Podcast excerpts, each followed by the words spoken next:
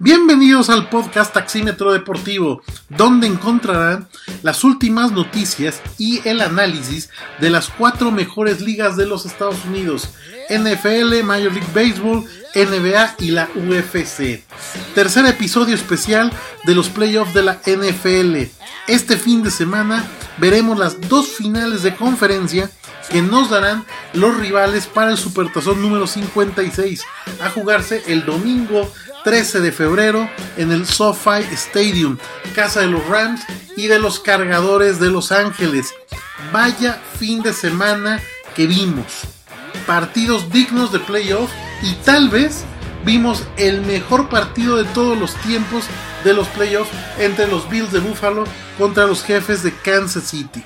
Antes que inicie la recapitulación, lo que pasó el fin de semana, déjenme prender mi taxímetro porque la ruta es larga, tenemos muchos datos que les puede servir a tomar decisiones a la gente que le gusta apostar en los books deportivos, ya sea en línea o físicamente. No nos fue tan mal el fin de semana, ¿eh?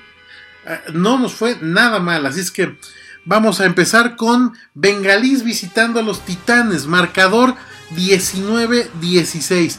Aquí cuál fue nuestro pronóstico? Nuestro pronóstico era Titanes y que Titanes iba a cubrir la línea de Las Vegas. Desafortunadamente fallamos. Los Titanes jugaron un muy mal partido a nivel ofensivo. Los que son aficionados a los Titanes, muchos de ellos son viejos aficionados porque recuerden que los Titanes eran lo que era la franquicia de los petroleros de Houston. Es que muchos aficionados de petroleros de Houston se cambiaron a ser aficionados a, los Titanes, pues vieron algo que no querían ver y era depender de Ryan Tannehill, su coreback. Un coreback muy mediano, muy mediocre y esperemos los que son aficionados a los Titanes que sean los últimos o el último partido con la franquicia de Tennessee, ya que no se puede llegar a un, este, a un partido de playoff cometiendo tres intercepciones claves. Fueron, la primera intercepción fue el primer pase que lanzó Tannehill en el partido. La segunda intercepción fue el primer pase que lanzó regresando de la segunda mitad. Y la última intercepción y la más costosa fue el último pase que lanzó Tennessee en esta temporada. Con tres intercepciones, así no se puede hacer nada. También diseñaron muy mal el partido. Confiaron en que Derrick Henry, este super corredor que tiene Tennessee, iba a regresar como se había ido. Obviamente no. Fueron muchos meses los que estuvo lesionado. Nada más tuvo 20 acarreos, 62 yardas. No establecieron el juego terrestre. Se desesperaron. Dependieron de, de, Tannehill. Una gran defensiva, la de los bengalíes. Y realmente Bengalís gana este partido. Un partido que fue parejo. Me parece que los bengalís nuevamente muestran cosas no tan agradables, sobre todo si aspiran llegar al supertazón. Eh, inclusive en, datos malos de, de, los bengalís, los bengalís permitieron nueve capturas de coreback a Joe Burrow, récord en, playoffs de la NFL. Es un dato muy malo para la línea ofensiva de los, de los bengalís. También es un equipo muy joven, hay que considerarlo. También los números Joe Burrow fueron este, no tan espectaculares. Ha tenido dos exhibiciones contra Raiders y ahora contra Titanes muy medianas, sobre todo para lo que es la calidad de este coreback. 28 pases completos de 37, 348 yardas totales y una intercepción. Así es que Bengalís está desde 1988 no llegaba una final de conferencia. Recuerden que la última final que llegaron los bengalís llegaron al Supertazón contra los 49 de San Francisco. Se puede repetir ese Supertazón y sería la tercera edición. Imagínense, a principios de los 80 hubo un bengalís contra 49. A finales de los 80 hubo un bengalís contra 49 y se pudiera dar otra edición más. Sin embargo, también, bueno, no me voy a adelantar los pronósticos, pero lo veo también difícil. Más tarde, eh, los 49 de San Francisco fueron a Lambeau Field, estadio de los empacadores de Green Bay, marcador este 49 13, empacadores 10. ¿Cuál fue nuestro pronóstico? Aquí pronosticamos que se iba a dar la primera sorpresa del fin de semana, que los 49 de San Francisco iban a ganar el partido y lo ganaron, 13 por 10. Una exhibición brutal la defensiva de San Francisco, impresionante. Solamente los empacadores no pudieron mover el balón ni 200 yardas totales tanto de pase como vía terrestre. Cinco capturas de coreback a Aaron Rodgers. También Aaron Rodgers, una exhibición muy mala. Para muchos sigue siendo un pecho frío.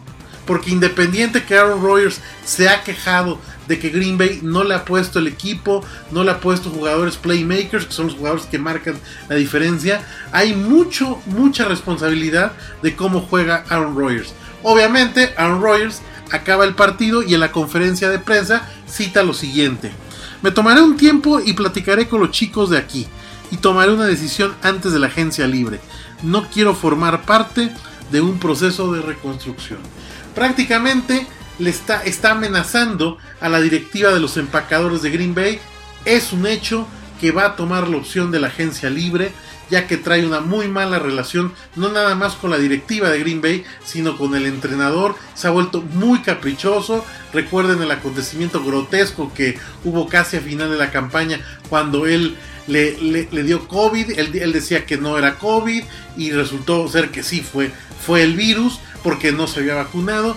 Y hay muchos problemas en donde creo que lo mejor para ambas partes es que cada uno tome su, este, su, camino últimos años de Aaron Rodgers en la liga. Tampoco es que le quede mucho tiempo para jugar en la NFL. Y también es buena oportunidad para que Green Bay vaya desarrollando el joven talento que puede tener como corebacks.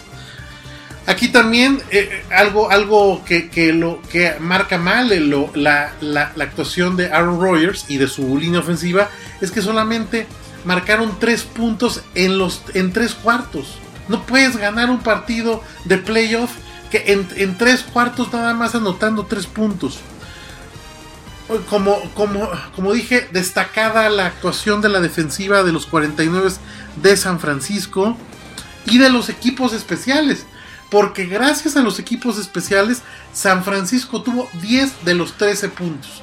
Un bloqueo de, este, en la línea de, patada que regresaron a touchdown y una intercepción que se convirtió en un gol de campo. 10 puntos. Así es que Jimmy Garoppolo, una exhibición muy mediocre, muy baja, pero bueno, no, no es raro. Es un coreback que realmente tiene la suerte de estar en un buen equipo y la suerte de volver a una final de conferencia. Me parece que el futuro del, del, coreback de San Francisco no pasa por Jimmy Garoppolo. Sus números, 11 pases completos, 130 yardas, sin touchdown y 2 intercepciones. 212 yardas totales. Eh, realmente, ¿qué ha, ¿qué ha, pasado con San Francisco? San Francisco tiene una muy buena línea ofensiva, encabezada por el tackle Trent Williams.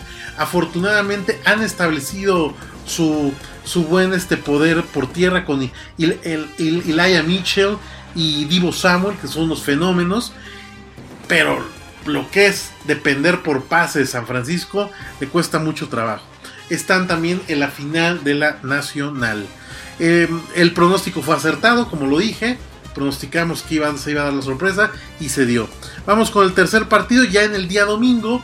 Los Ángeles Rams visitando a los actuales campeones, los Bucaneros de Tampa Bay.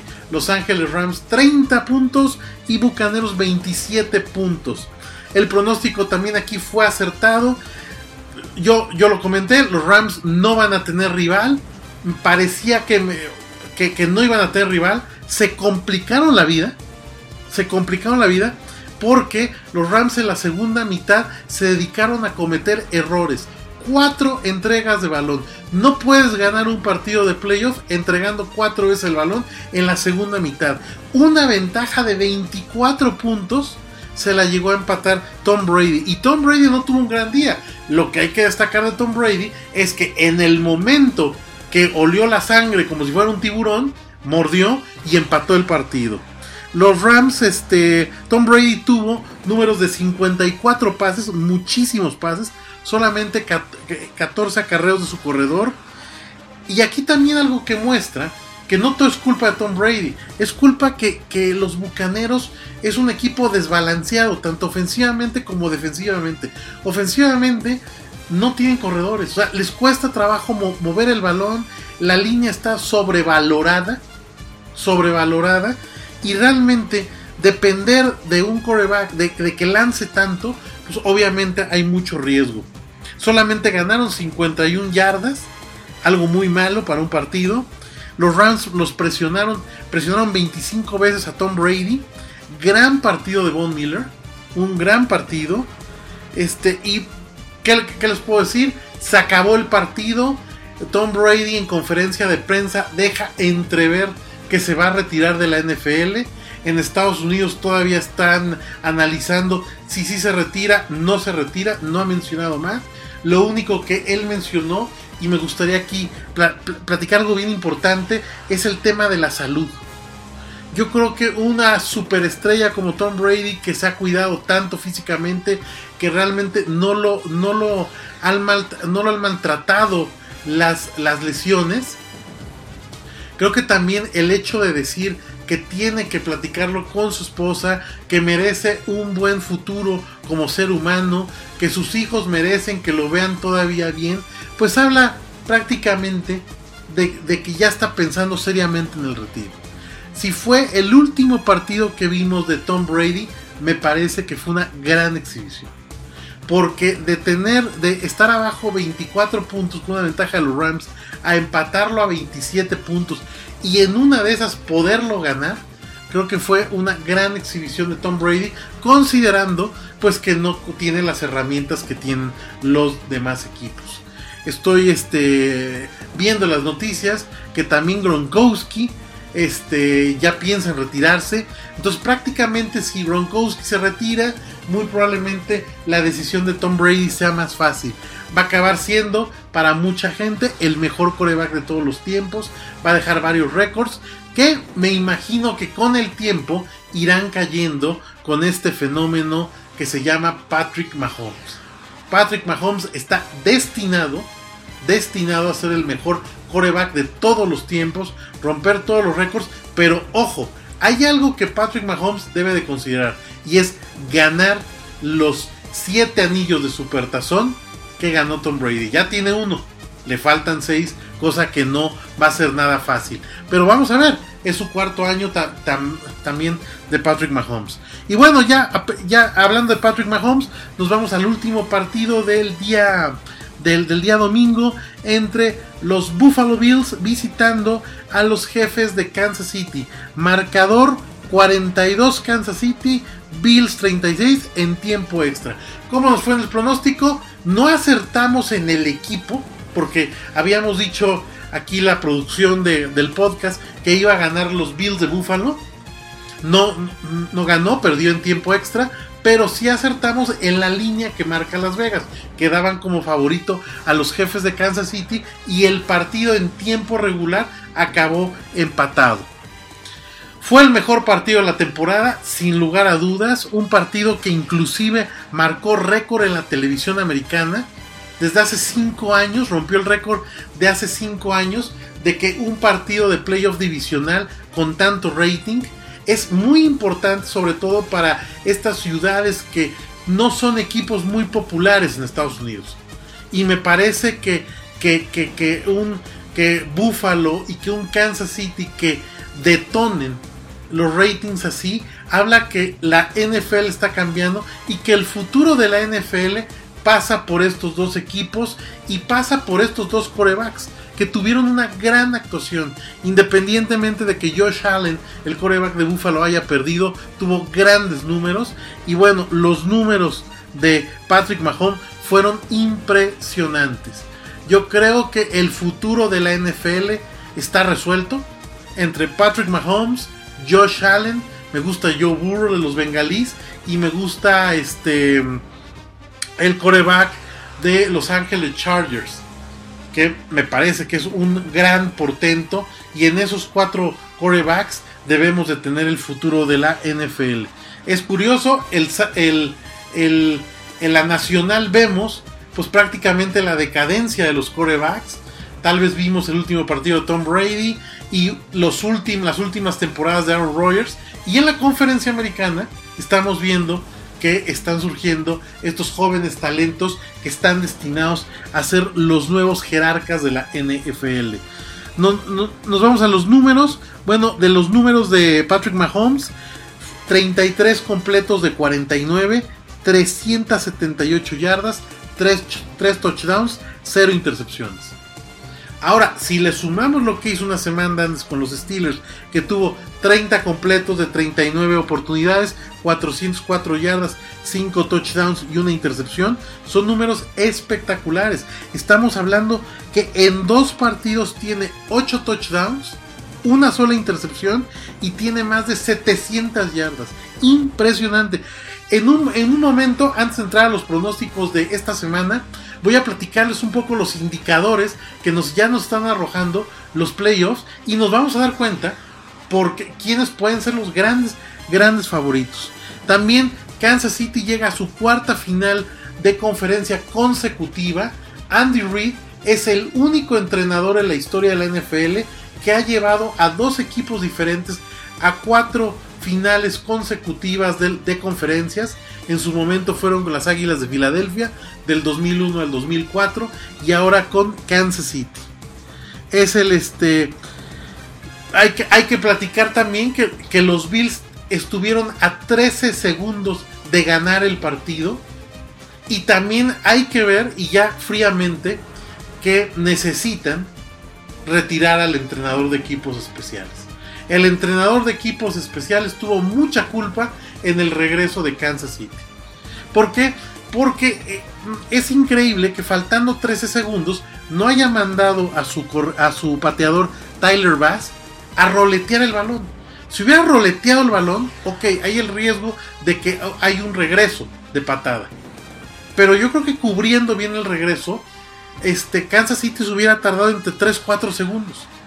Por lo que a Patrick Mahomes le, le hubiera regresado el balón con 9-10 segundos. Y cada segundo, ya vimos lo importante que es cada segundo. Ahora, el segundo grave error es de la defensiva 1 de la NFL, que era la de Bills de Buffalo. Que en la primera jugada de Patrick Mahomes permitió 25 yardas. Y en la segunda jugada, que, es increíble que no, que no cuidaron a Travis Kelsey, el, mejor eh, el mejor ala cerrada de la NFL. Entonces, Travis Kelsey agarra el balón, lo pone para que, para que el pateador pueda empatar el partido y empate el partido. Un partido que va a recordar mucho los entrenadores de Buffalo y el dueño de Buffalo. Porque estuvieron a 13 segundos de eliminar a los jefes de Kansas City. Me parece que, son, que han demostrado que también son los dos mejores equipos de la NFL tanto Buffalo como Kansas City.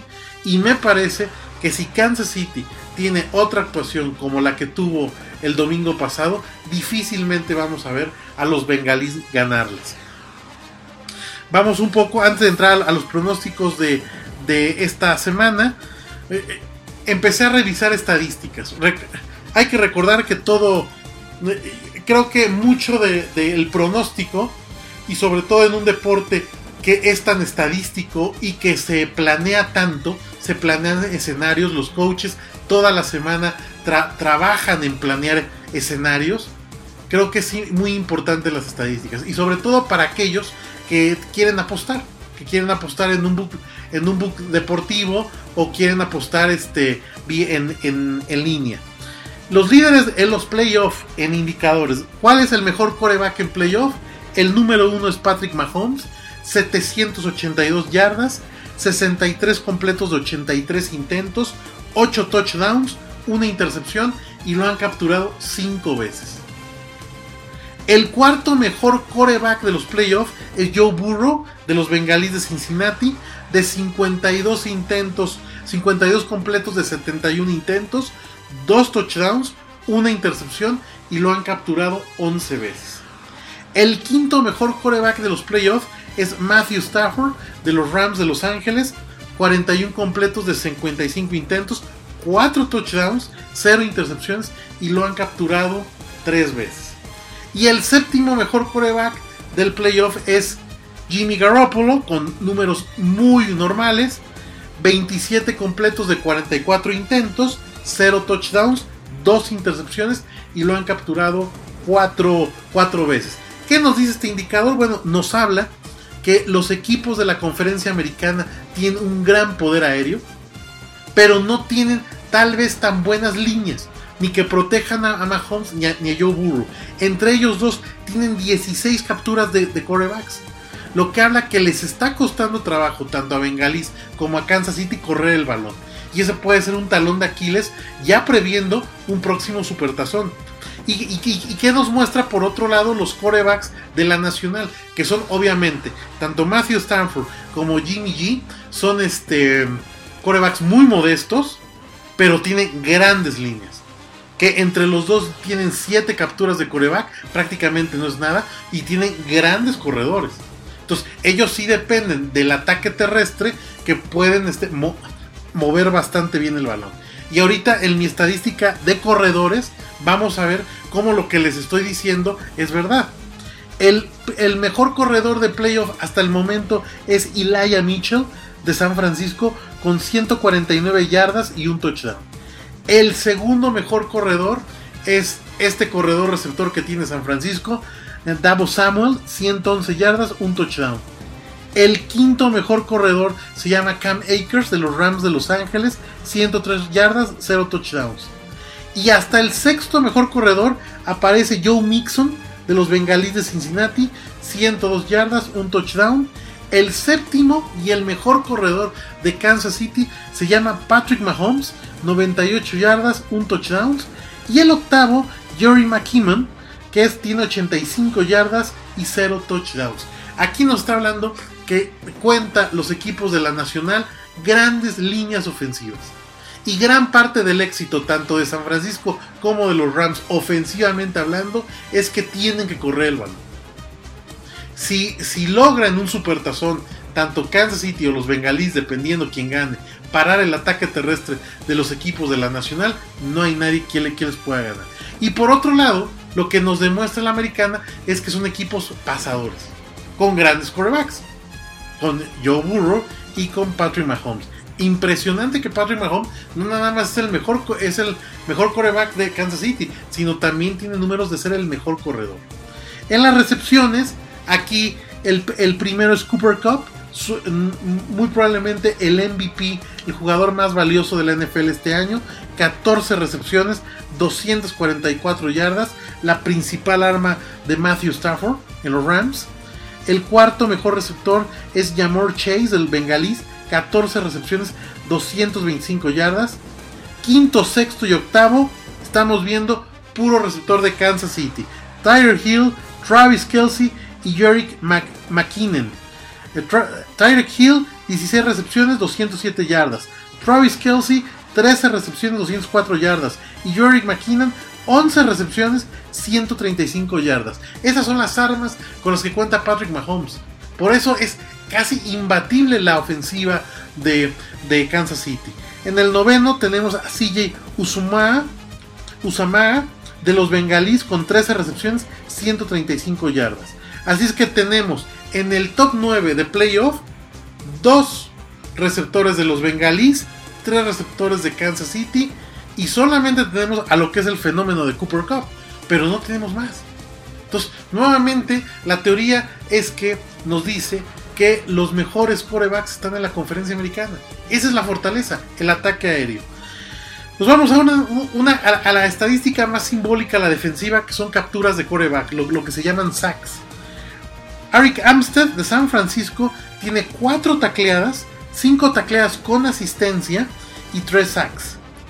El número 3 es Nick Bosa, también de San Francisco, con 4 tacleadas, 2 tacleadas asistido, 2 y medio sacks. El quinto mejor cazacabezas es Von Miller de Los Ángeles Rams, 9 tacleadas, 1 con asistencia, 2 y medio sacks. Y el séptimo es Aaron Rodgers, Aaron Donald, con 3 tacleadas, 3 asistencias, 1 y medio sacks. Aquí que nos demuestra que las defensivas de la conferencia nacional son poderosísimas. lo que tiene San Francisco en Amsten, en Nick Bosa y en demás jugadores, lo que tienen los Rams en Von Miller y Aaron Donald, nos demuestra que en un potencial supertazón, la clave es atacar y atacar ya sea a Joe Burrow o a Patrick Mahomes, dependiendo quién llegue al supertazón. Eh, me, llamaron la atención este, estos indicadores porque de aquí parte, ahora sí, mis pronósticos para el fin de semana. Domingo 30 de enero, 2 de la tarde, Bengalis va a Kansas City al estadio Punta de Flecha, al Arrowhead. Las Vegas, ¿qué nos marca? Que Kansas City es favorito por 7 puntos. Y el puntaje total, vamos a meterle otra apuesta para lo, que se llama altas y bajas. Generalmente Las Vegas pone un número de score que se suman y si, es, y si rebasa ese número son altas y si queda abajo se, se llamaría bajas. ¿no? Obviamente, ¿no? Son 54 puntos marca Las Vegas. ¿Cuál es mi pronóstico? Mi pronóstico es que los jefes de Kansas City van a estar por tercer año consecutivo en el Supertazón. Van a, van a cubrir la línea que dice Las Vegas de 7 puntos. Y la sumatoria de los dos resultados va a estar abajo de los 54 puntos, por lo que yo predigo que son bajas. Entonces tenemos Kansas City como favorito, Kansas City cubriendo la, línea y el resultado en bajas. Ese es mi primer pronóstico del, primer partido.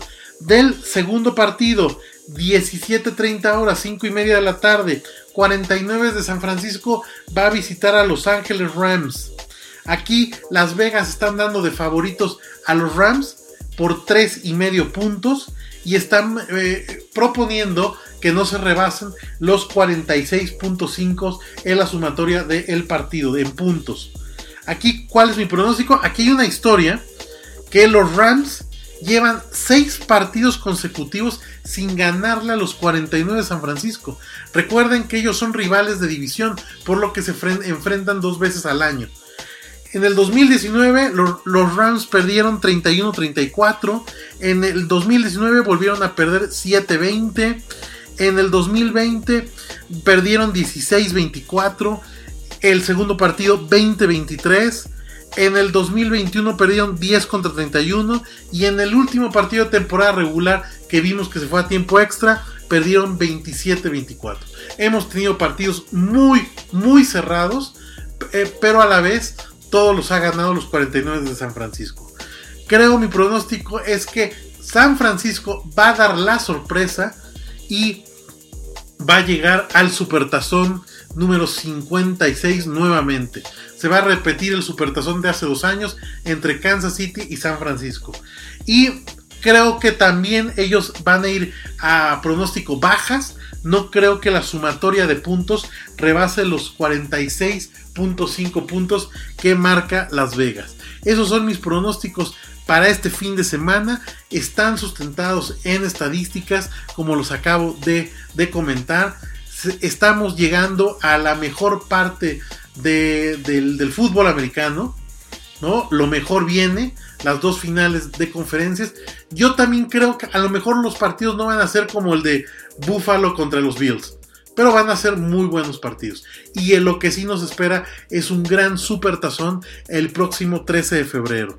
Para nada más, ya para despedirme, los números de Mahomes en sus cuatro primeras campañas que ha llegado a playoff espectaculares, el mejor de todos los tiempos, 23 pases de touchdowns y una sola intercepción. Impresionante este joven Patrick Mahomes, que es el futuro, el futuro de la, de la NFL. Y en el caso de, de, Tom Brady, bueno, pues si Tom Brady decide retirarse, me parece que no tiene ninguna deuda con la NFL y se puede ir a su casa muy tranquilo a disfrutar sus siete anillos de supertazón y los récords que, que, él deje en su momento en que se retira. En otras noticias de la NFL también ya se están dando noticias importantes. Bueno, fue el retiro del coach de los Santos de, de, Nuevo, de Nueva Orleans, Peyton, este coach que por 15 años cambió todo lo que fue la franquicia. De ser una franquicia perdedora, la hizo una franquicia ganadora, los Santos de Orleans. ganaron un supertazón, lo ganaron bien, llegaron a finales de conferencia, las perdieron, se retira, parece ser, y lo que se está rumorando es que va a ser el nuevo analista de Amazon, Amazon TV. Ya ven que Amazon durante la temporada transmite los partidos de jueves por la noche. Seguramente viene otro contrato importante para Amazon y no nada más van a ser los juegos por la noche. Y, la inversión va a ser de este, mm, este ex coach Sean Payton. También se habla de que pueda descansar un año y retomar su carrera como entrenador, pero ahora los vaqueros de, Dallas. Jerry Jones siempre lo ha querido como entrenador de, de, su equipo. Vamos a ver qué pasa en los próximos meses y en la próxima temporada. Si les gustó el contenido de este podcast, recomiéndenmelo. Estamos en Spotify, también en Google Cast. Anchor nos, también nos distribuye en algunas otras plataformas. Disfruten los partidos el día domingo, reúnanse con amigos y con familia, hagan un buen asado o una comida rica, porque lo mejor del deporte de los emparrillados viene en camino, el Supertazón número 56. Muchas gracias, bye bye.